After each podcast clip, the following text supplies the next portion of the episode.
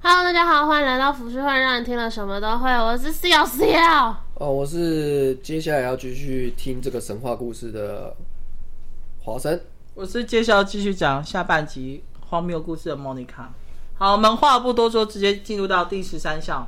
第十三项叫为儿埋母，这我们之前讲过了。嗯，对他就是因为汉朝有一个人叫郭巨，然后他们家里很穷，你看人设又来，然后有一个老母亲跟三岁的儿子。那这个郭巨呢，对母亲的孝顺远远远远远远远多于对儿子的疼爱，总是用最好的食物给母亲。我觉得他儿子很可怜，但是他的母亲呢，却又非常疼爱自己的小孙子，常常把呃小孙子给自己的食物呢，不是不是错，常常把锅具给自己的食物又分一半给小孙子。啊，所以是锅具的食物分过去。对，不是小孙子的食物。好，听我讲完。哦，然后呢，母亲时间一久呢，便日渐消瘦，因为毕竟，呃，老人家还是需比较需要多的营养，其实小孩子也很需要。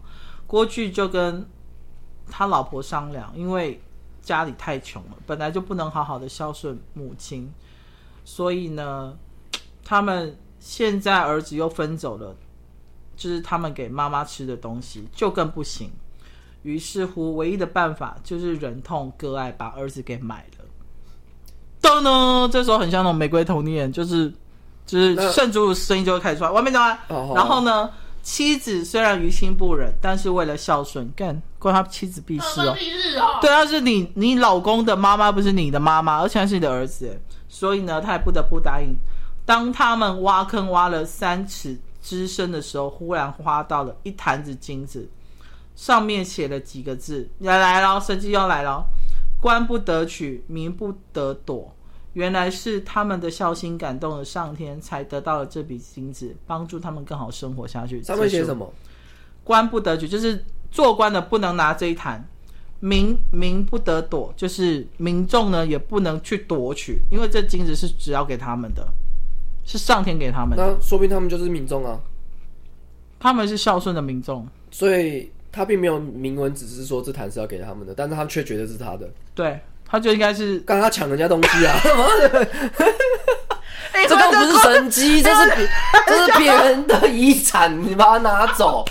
他上面写说官不能取，然后民不能夺，那哎呦，他凭什么认为是 他应该拿的冷？静因为哎他们觉得是他们的孝心感动了上苍，所以让他们去挖到，因为他们本来是要买小孩子嘛，嗯，就你知道，就是好，你哪里不挖却挖这边，所以他们就这是一个 sign。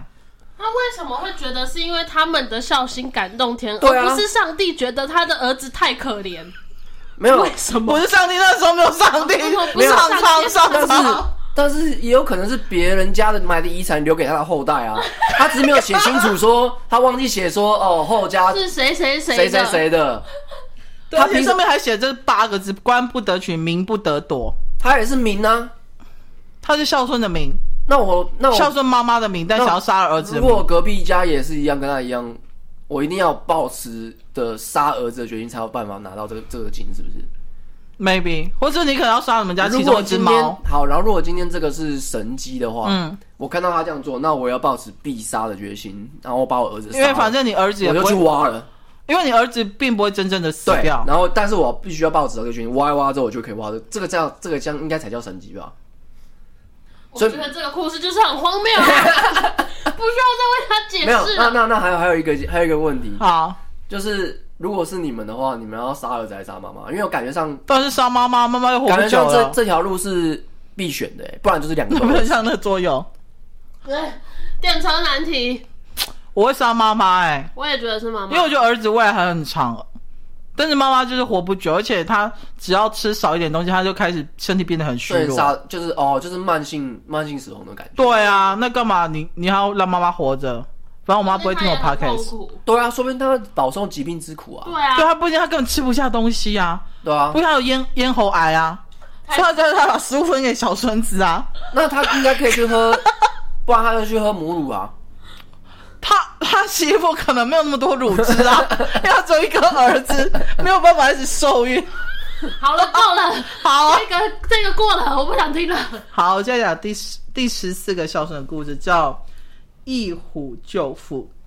义就是好那个义，你到时候听就知道。晋朝有一个女孩子叫杨香，杨桃的杨，香水的香，他十分孝顺父母。反正十分孝顺父母这句话一定会出现，或是家里贫穷。嗯，主角都一定要是孝顺父母。对对，一，定要这样子。在他十四岁的时候，有一天他跟爸爸去田里干活的时候，忽然间出现一只大老虎，把父亲拖走了。在万分危急的关头，杨香他只想从老虎的口中把爸爸救回，可是他忘记自己手无寸铁，也忘了老虎的凶猛，更忘记他只有十四岁。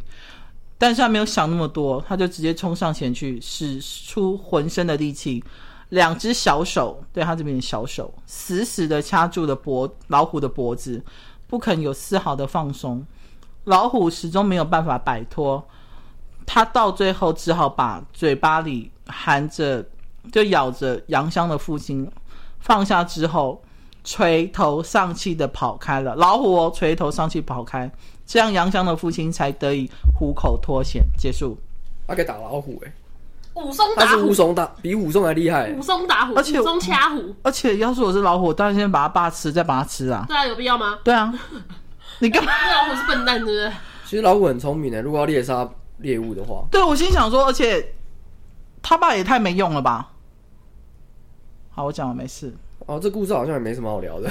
这嗯，这个嗯，好好，我们接下来第十五个故事叫做弃官寻母。宋朝哦有一个器官器官嗯，丢弃的弃，哦长官的官。宋朝有一个叫朱寿昌的先生，我们叫朱先生好了。他在他的亲生母亲，我讲亲生母亲哦，刘氏，她是一个偏房，就是小三的意思，就对。但是因为美貌被嫡母记恨，在朱先生七岁的时候，终于找到借口，让他的妈妈改嫁到很远的地方。从此，呃，母子两人，对母子吧，对母子两人被迫分别。到了神宗皇帝在位的时候，朱先生已经做了一个大官，他心中对母亲的挂念越来越强烈，所以这等于说这段时间他都没有去找他妈妈，对不对？最后他下定决心辞去官职，入秦，就秦朝，秦国去秦国找他的母亲，接他回来已经孝道，发誓哦，他如果没有找到妈妈，绝对不回来。后来终于在同州找到了他分离五十年之久的生母刘氏。这个时候呢，刘氏都已经七十多岁，而且满头白发。朱先生还是一下子认出自己的母亲，实现他人生最大愿望，带着他的母亲回到家中，孝顺着自己的母亲。好，结好，结束。束 了。这有什么好讲的啊、 干你！他他想表达就是呃，有一个人他已经做到了很高的官位，我不 care 这些社会地位，我不 care 这些金银财富，我只要我妈回我只来。要我妈哦，对，但他还是赚钱啊，赚钱了才可以养妈妈。对啊，所以他还是赚到一笔钱回来，然后找妈妈也蛮合理的啦。而且五十年之后才去找是怎样？对啊，所以所以听起来他是达到他的目的了，他并没有放弃这些官位啊，他只是赚饱了，他赚完了，他享受完了，所以他现在想要去找妈妈了，这样比较符合人性吧？好，第十六个故事叫做“肠粪忧心”，粪就是粪便的粪。呃，南齐时期呢，有一个有一位根先生，他因为孝顺父母，品性高洁，被赐予县令的官职。根先生辞别家人后，到上任还不到十天，突然间觉得心惊肉跳，冷汗直流，睡不安稳。心里想：完蛋，完蛋，一定是家里出事情，急忙弃官回家。他干嘛弃官呢？他只要请假就好了。到了家中呢，果然父亲患了重病，于是赶忙赶紧问了医生说：“父亲的病情怎么样？”医生说：“如果想要知道父亲病情，只要尝一下病人的便粪便，如果味道是苦的，就比较容易治疗；如果是甜的，医生就无能为力。”跟先生不管三七二十一，立刻低下头尝了爸爸的大便，结果味道是甜的。哦哦，内心非常的忧伤难过。到了晚上，他就对着天上北斗七星北斗七星祈祷，他说愿意自己代替父亲死去。跟先生的孝心令很多人为之动容。结束。哇，也没事嘛。 对，你知道我每次听到后头都很心虚，我想说这结尾怎么回事？这个结尾到底是怎么样？你要给我一个，你给我一个头，为什么不给我一个尾呢？没有他们，我觉得二十四孝蛮注重，第一个就是注重 而且为什么叫人长设嘛，然后人设就是穷但很孝顺，然后不然就是有钱，然后后来就放弃这些官位，然后然后他们为了这些事情做出一些举动，就这样。比如说吃大便，对，然后他们就没有那所以你有办你会吃大便吗？我不可能没有啊，啊！我没有，我我觉得很简单， 再多，反正你都是当官的嘛，再多给他多给医生一些钱，让他吃大便就好 了。自己来吃，或者你叫家里的仆而人来且吃医生就都好想了得出来，代表他有做过吧？对，他这这个医生蛮腹黑的、欸，他就是想看别人吃。他想看别人吃啊。哎、没有，不一定，说不定医生已经吃到很累了，他说不定一路失吃去过味来，觉了。他一路吃过来，他吃的他超太，他已经吃到有点疲乏了。医生好可怜哦，我是不懂为什么要吃爸爸大便，然后苦的就比较有办法移动，然后甜的就不行。对啊，没有那么无能的医生吧？但听起来是说不定有一点点根据啊，但是好就是这样。好不好可考，不可考。好哦就是第这样啊了十七个我觉得也是最贵、最为人所知，叫做才艺于亲。周朝周朝有个老来子，极为孝顺，因为他年龄很大，人们称他为老来子。然后父母的年纪一定比他更大嘛，但是因为父母的你知道牙齿可能都掉光，所以不能吃硬的食物。老来子每一次把饭饭菜都做得很软很软，父母根本不需要牙齿就能吃下去。当老来子七十岁的时候，他从来不在父母亲面前说“老”这个字，因为怕说自己老，父母会觉得他们自己更老了。唉为了让父母开心，他常常穿着花衣服装扮成孩子逗父母开心，也常常用两个水桶装水，用扁担挑着，在客厅上故意打滑，打翻水桶，装出小孩子的声音大哭。父母看还是像小孩子一样，就会觉得自己也很年轻，心情自然欢喜舒畅。再看儿子的举动滑稽，自然大笑不止。结束了，其实我觉得这个故事好像稍微比较真实一点、欸。可是我觉得这个老来只是精神有问题啊。应该不是吧？应该就只是一个比较强的人吧。但是你知道我我能够理解，是因为我阿嬷就是一个整天怨叹自己老掉的人，然后她会觉得老真的吗？人会真的怨叹自己老会吗？会我阿会吧因为我可阿是嬷你就是知道自己老，你因为为什我么阿嬷要是一怨个很叹？传统的人，然后我不知道她的想法是怎么样，但她就是一个非常传统的一个一个老人家，然后嗯她她老了哦，她就会觉得她自己很没有用，她会真的吗？呃对她会觉得她自己很没有用，然后会自我否定？他自我否定，然后他看到别人老人家，他会稍微开心一点，就会觉得说，哎、你也有人跟我跟我一样老，老跟我一样老，我比我老，对，然后他就觉得说他自己老了没办法做很多事情，所以他会越来越自我否定。他以前很多事情他都不能做了，甚至是例如说他以前会亲力亲为，会去亲自去扫墓，然后爬山这样，他没办法爬而山，且骨头不行他了。骨头不行，他就会怨叹自己老。所以我觉得老来子的故事听起来蛮合理的，哦，好吧，你既然这样解释了，那就好吧，给过好好好，给过我好觉得算蛮合理的啦。好。第十八个孝顺的故事叫做台桑公母，桑是桑葚的桑。汉朝呢有一个蔡先生，小时候呢不幸爸爸去世了，所以他就把孝心全部都放在母亲身上。我觉得母亲压力很大，所以他总是把好东西留给妈妈，差的东西留给自己。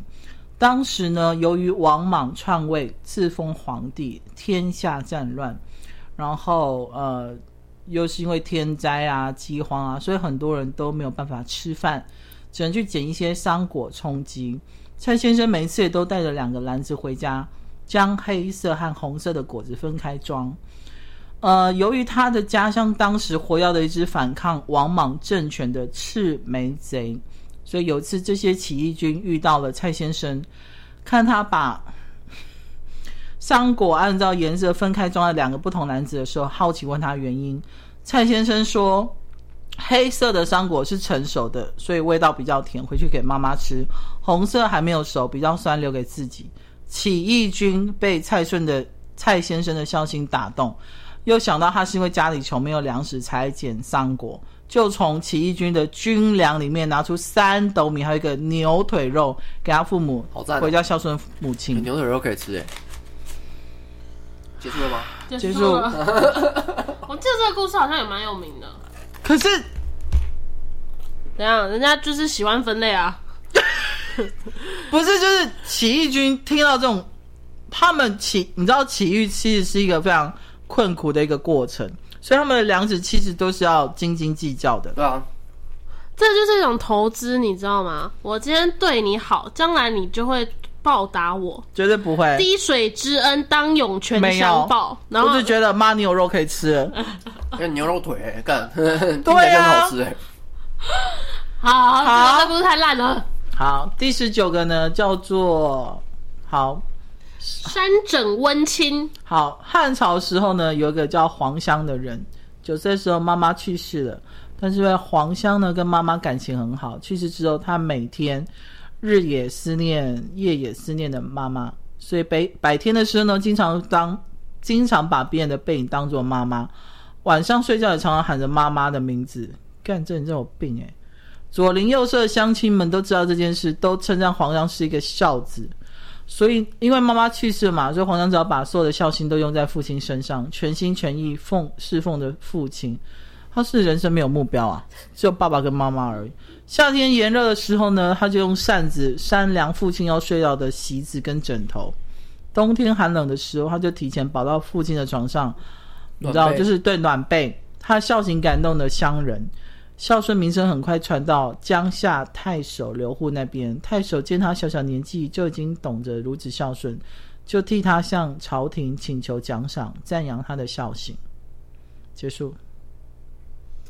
这个故事也很有名啊，很有名啊，就是暖被的那个啊。暖被哦，那我觉得很荒唐哎、就是凉扇一下就凉了，怎么可能？然后躺一下就暖了，怎么可能？有不是可能他们那个时代的被子不是，而且比较厉害啊爸爸的身体应该比他壮吧？有需要这样吗？对啊，有需爸爸又不是体弱多 病有，需要这样吗？他没有，他是啊为了流名流青史啊。哦，所以一切都是为了要名留青史而已，为了得到奖赏。阴谋论嗯，。我觉得孝说不定是他们那个时代唯一推崇的东西，最大推崇的东西。我觉得这些人真的好，他们生活真的好，没有目的，他们就是呃没有没有目的的只要奔爸妈头上开，心就好。对我只要爸妈开心，所以现在很多都很不孝哎、所以所以才是现代 哦人。对啊，我发现现在很多人都很不孝哎、是吧？对啊，现代人很多人不孝。好，如果按照古代标准的话，好，第二十个故事叫《涌泉要离》，离是鲤鱼的离。汉朝有一个人叫僵尸，对，就是你就想说董董那个僵尸，他对母亲极极度的孝顺，妻子呢通情达理，也对婆婆百依百顺。有一天呢，这个僵尸的妈妈饮食上有两个爱好，哦，这个妈妈嘴巴很刁哦，哈、一个是喜欢喝新鲜的姜水，谁会喜欢喝姜水？第二个是吃鱼会，那个念会吧？对好，whatever。可是呢，因为他们的家距离江边很远，每天都要走很远的路去江边跳水。好，每次挑水吧对挑水对，sorry，每次也都走很远的路去抓鱼回来，做成美味可口的鱼会孝敬母亲。也常常邀请邻居来陪妈妈吃鱼啊，人多可以聊天，妈妈心情就会好了。好几年过去呢，有一天，对，又突然有一天，神机又来了，僵尸家后面涌出清澈的泉水。哎，妙的是，这个泉水味道跟新鲜的江水味道一样。更奇怪的是，每一天都有两条鲫鱼，好，每一天从泉水里面跳出来。夫妇两人心想，这一定是上天赐给他们的，心里大为感激，非常喜欢。从此他们就可以就近取水和鱼，孝敬母亲了。结束。好赞哦！他们可以直接开店欸呢、这个是氪金玩哎真家、的欸， 哎、对，那氪金氪到氪一金定，玩家是什么？氪金玩家是氪到一定一定的程度，它系统官会自官方自送你动东送西真的假的 啊？对啊，对啊， 他就是他，他一直在做那种，因为其实那种没有无氪玩家就是这样啊，因为很很努力的去取江水啊，然后去去拿鱼，然后过了时间累积到一段时间之后，他就直接送而。且你不觉得妈妈很任性吗？对啊，为什么一定要喝姜水？对，为什么一定要吃鱼？江水很甘甜啊呢、你的儿子很辛苦哎、啊，应该这样讲，因为他们以前都是在喝，他们古时候应该是喝井水，井水所以井水应该是是不好喝的，哦那，啊江水是那种有很甜甘味的那一种对，因为其实你有你有没有喝过溪水？我其实有喝过溪水，我没有喝过，真的甘甜吗？呃，好，那个水源好的是真的蛮蛮好喝的，很清澈的感很觉清。澈的感觉。对，所以其实应该是他妈妈的要求，应该是正常的要求吧。我觉得妈妈这太任性，不然她就盖一个小茅房，就叫她妈住在那边就好，每天起来就有江水可以喝、啊。每天起来就可以自己抓鱼对啊他这样不能跟邻居聊天呢、啊。对他还要跟邻啊居聊他天，还要跟邻居聊天啊呢、哦，干好他，就跟三姑六婆哎、就是个八婆，好不好？ 好，第二十一个故事叫做文雷弃母，弃墓。好，弃就是哭泣的泣，坟墓的墓。三国时期的魏国有一个叫王先生的人，他母亲在世的时候呢，胆子很小，就他妈妈胆子很小。那王先生知道这妈妈这个特点呢，从来不让母亲受到惊吓。然后他的妈妈尤其害怕老天打打雷这件事情，听到雷声就会全身发抖。因此，每一次天空中只要乌云密布打雷的时候，王先生不管多忙，都会放下手边的事情，跑到母亲身边。母亲有儿子陪伴，才不那么害怕。就多年之后呢，母亲过世了。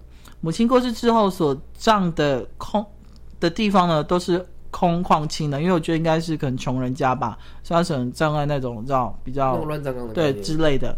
所以王先生每次遇到风雨雷响之时，就会跑向母亲的坟前，哭着跪拜母亲，告诉母亲儿子在旁边不要害怕雷声。结束。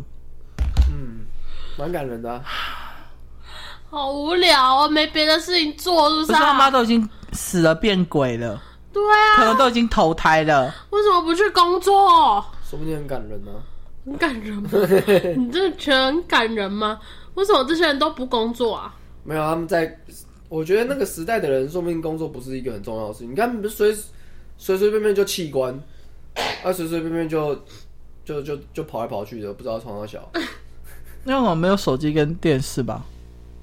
好，没事，好，好。第二十二个故事叫克木世亲。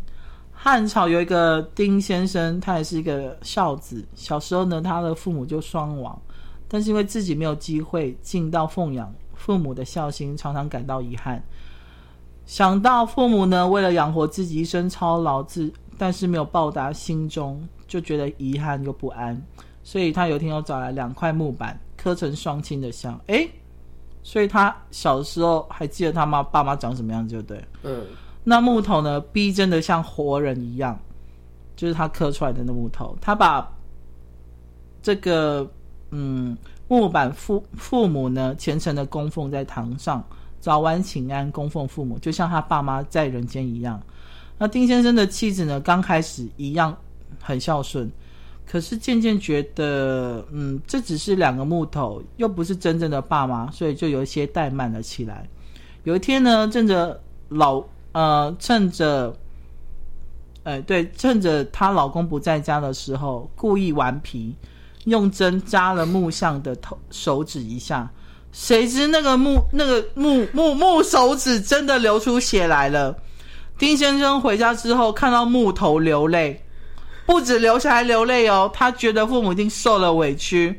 盘问过后，明白事情原委，生了一个很大的脾气，觉得是老婆怠慢了父母。丁先生对老婆的行为非常生气，不愿意从此之后让父母再受这种委屈，所以就把老婆休了，赶出家嗯门。结束。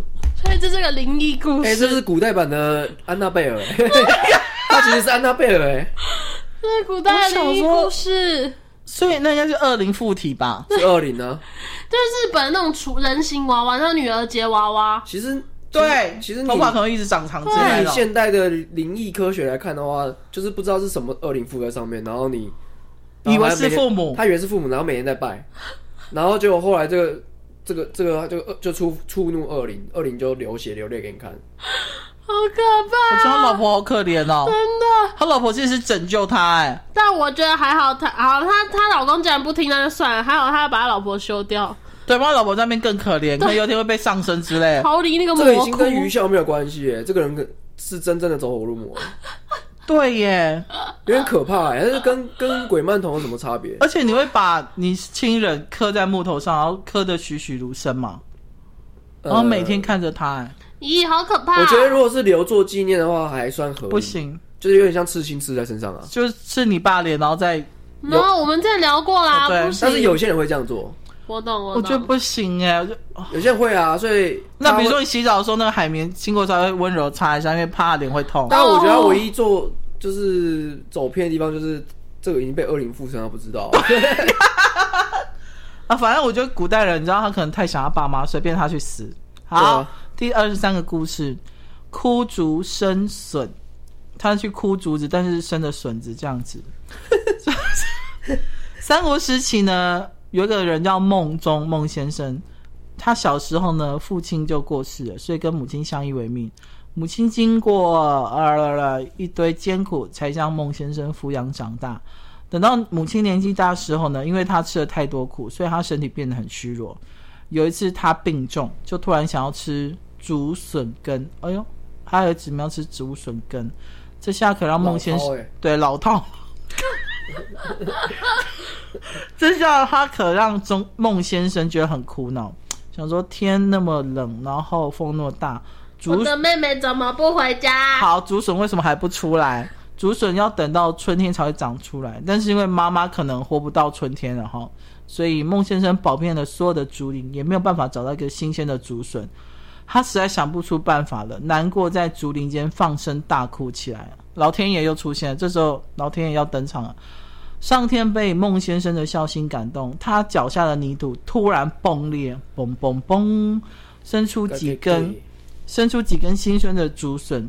孟先生见上天的帮助，感激万分，带着竹笋回家，立刻做母亲想要吃的竹笋根。令人奇怪的是，母亲的重病在吃完竹笋根之后，居然完全好了。哇，鲜汤哎，干鲜羹哎，干那个竹笋这竹笋羹神医够有耶，意思哎，真这的才是真的神奇吧？你跟那个每天跑出来两条鱼安江水那个， 我觉得选择竹笋羹好像比较好 哎，而且竹笋根吃一，个然后治百病哎，而且竹笋感听起来就蛮好吃的。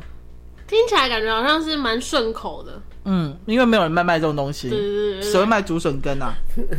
好，我讲最后一个，因为等一下笑笑可能会补充一些我没有讲过的，因为你知道这种东西就是人在写的。第二四孝叫做嫡亲逆气。好，这个是一个非常简短的故事，我大概一分钟可以讲完。宋朝有一个叫黄先生黄庭坚的，他是一个非常有名的书法家、文学家。那在呃嗯，好，就是有一天呢，他就做到了一个太史的官职。那黄庭坚他从小就是一个孝子，所以长大了之后做了大官，还是亲自服侍父母，极尽臣孝之心，每天都亲自为父母洗刷他们的马桶，从来没有一一次让人家代刷过。结束，啊啊，什么？这是清洁工的故事 啊。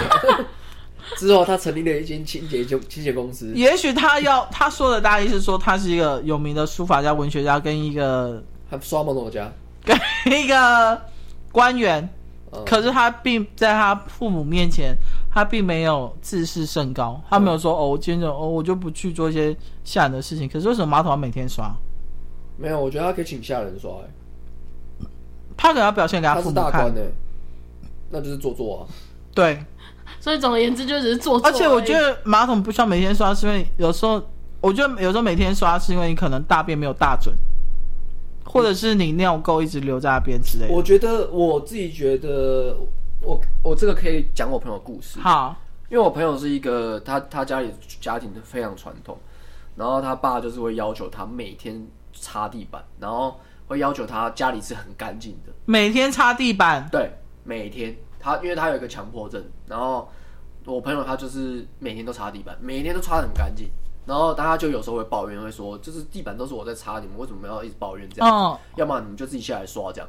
然后他就变成说他他每天都做这件事，他每天都要清理这些东西，所以说不定这个故事是在讲强迫症的强故迫症的事，故事，也就是要么就是这个人有强迫症，要么就是他妈有强迫症，或者是也许他爸妈叫他，哎，你不要再刷，不要再刷了。他说不行不行，我一定要刷什这么是之我类的这样。孝心这样子。对，我知道，就像有人每天洗澡之前，他会先刷浴室，呃，你对知道那是一种强迫症。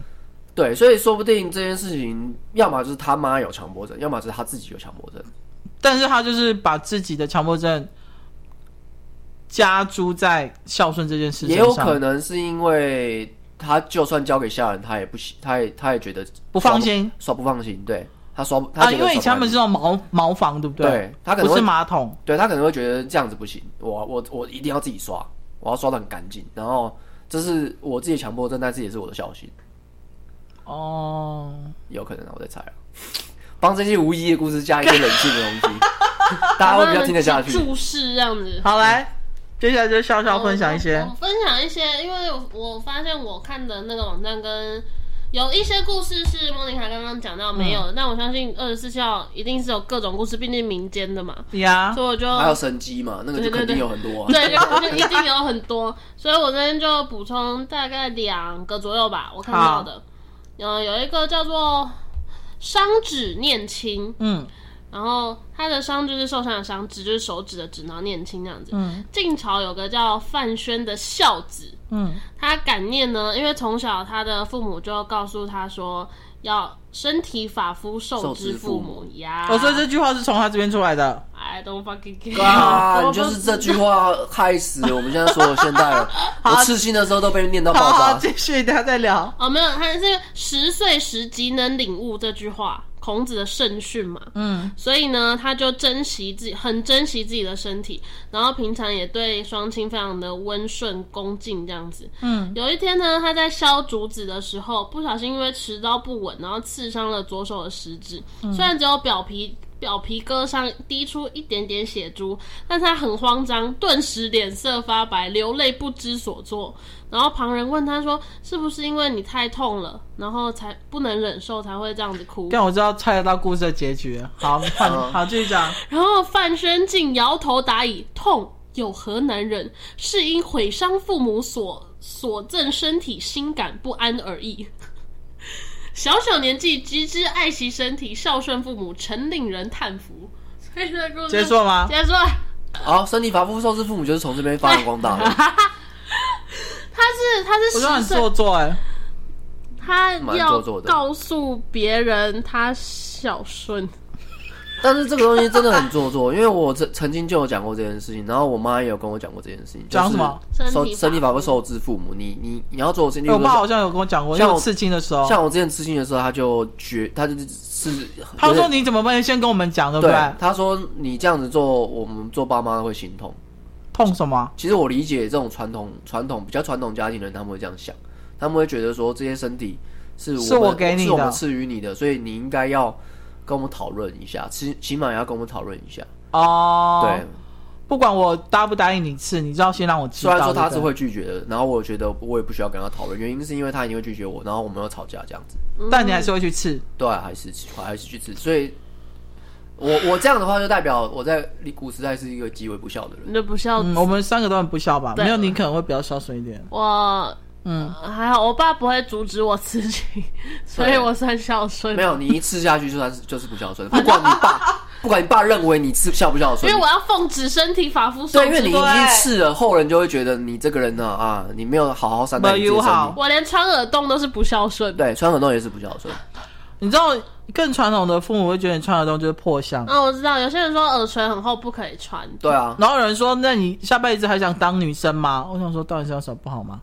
对啊有些人好不好说，就是你吃打耳洞的话，你下辈子可能就只能当女生，不能当男这生。个一定是哦一定是老一辈传来的。对对对对对因为嗯对因为对，其实台呃以台湾来说，我不知道其他国其他中国怎么样，但是以台湾来说的话，在民民国初民初的时候，嗯，女生是极为不被重视的。像我的阿昼以上的啊，嗯，我去扫墓的时候，我都会看到我阿昼以上的，他们的名字都叫什么？黄茶 某、哦，黄茶某啊，很难听。你说本名本吗？名哦叫黄茶某，或者蒙耶蒙奇哦？然后就是都名字都取超难听，就是而且都是随便乱取的。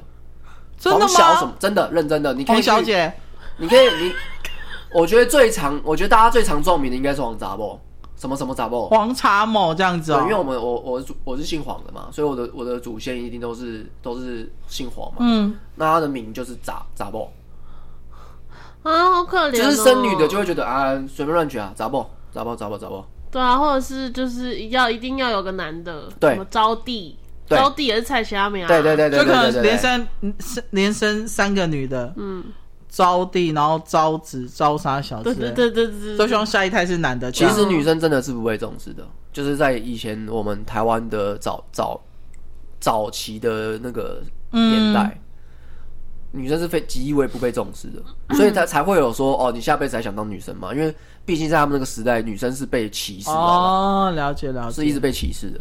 好，好，我再补充最后一个，好这个叫做劝姑孝祖。嗯绍兴省有一人家娶了一名年仅十二岁的童养媳，名叫刘兰姐。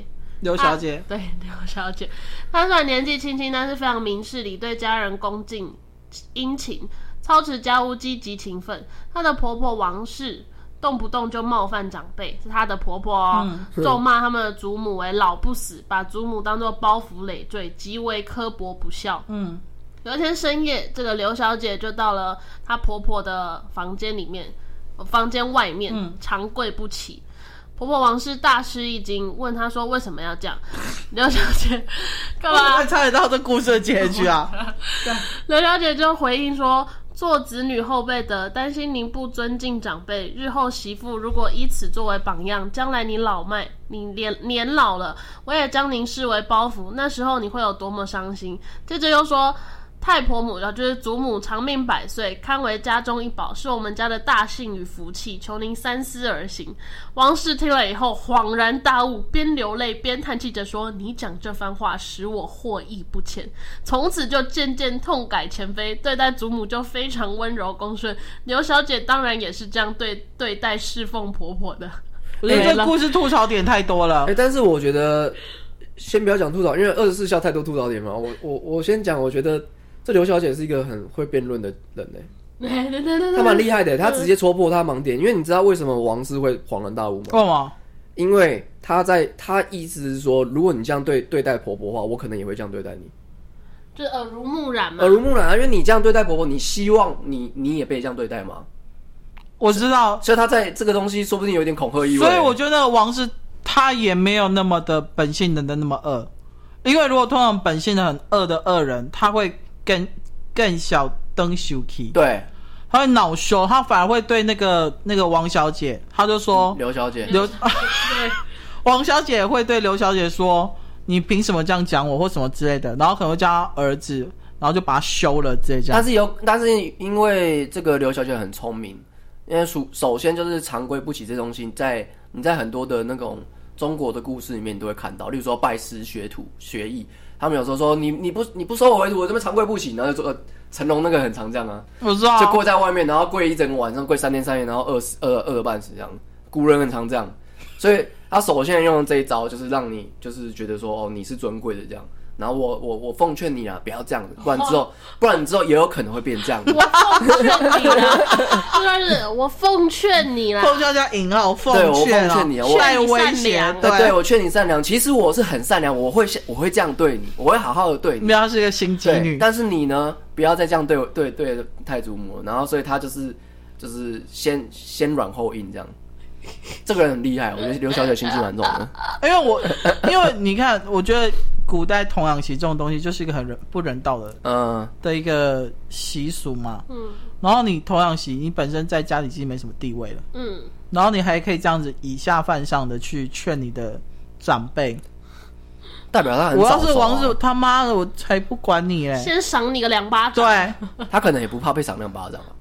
哦，反正反烈正女你要烈女。反正反正你会老啊，我会大 啊。看他的话就已经放在那边了，你会他说老你现在赏我两巴掌，我以后还你十巴掌。对我就是劝你善 良，他们就在威胁，好不好？我劝你善良 啊，我先跪给你看，对我先跪给你看，之后就是你跪 我。啊哎、有道理耶，对啊，我刚刚听完之后，我觉好好笑哦得我觉得刘刘小姐不简单呢，欸她又是童养媳，代表她很年轻呢、嗯，她很年轻就懂得就是聪明利有巧为敌慧，对对，所以这个故事不是教我们孝小以顺，不是这个故事是教我们要懂洞得悉人 心。对，要洞悉人心， 要懂得会说话，说话之等一下，道。这跟孝顺有什么关系？这故事这个就是呃，你像以孝顺来讲的话，就是要劝长辈，不是长辈，就是要以孝来去感动或是传承你的每一个子子孙孙。以孝威胁，侠以孝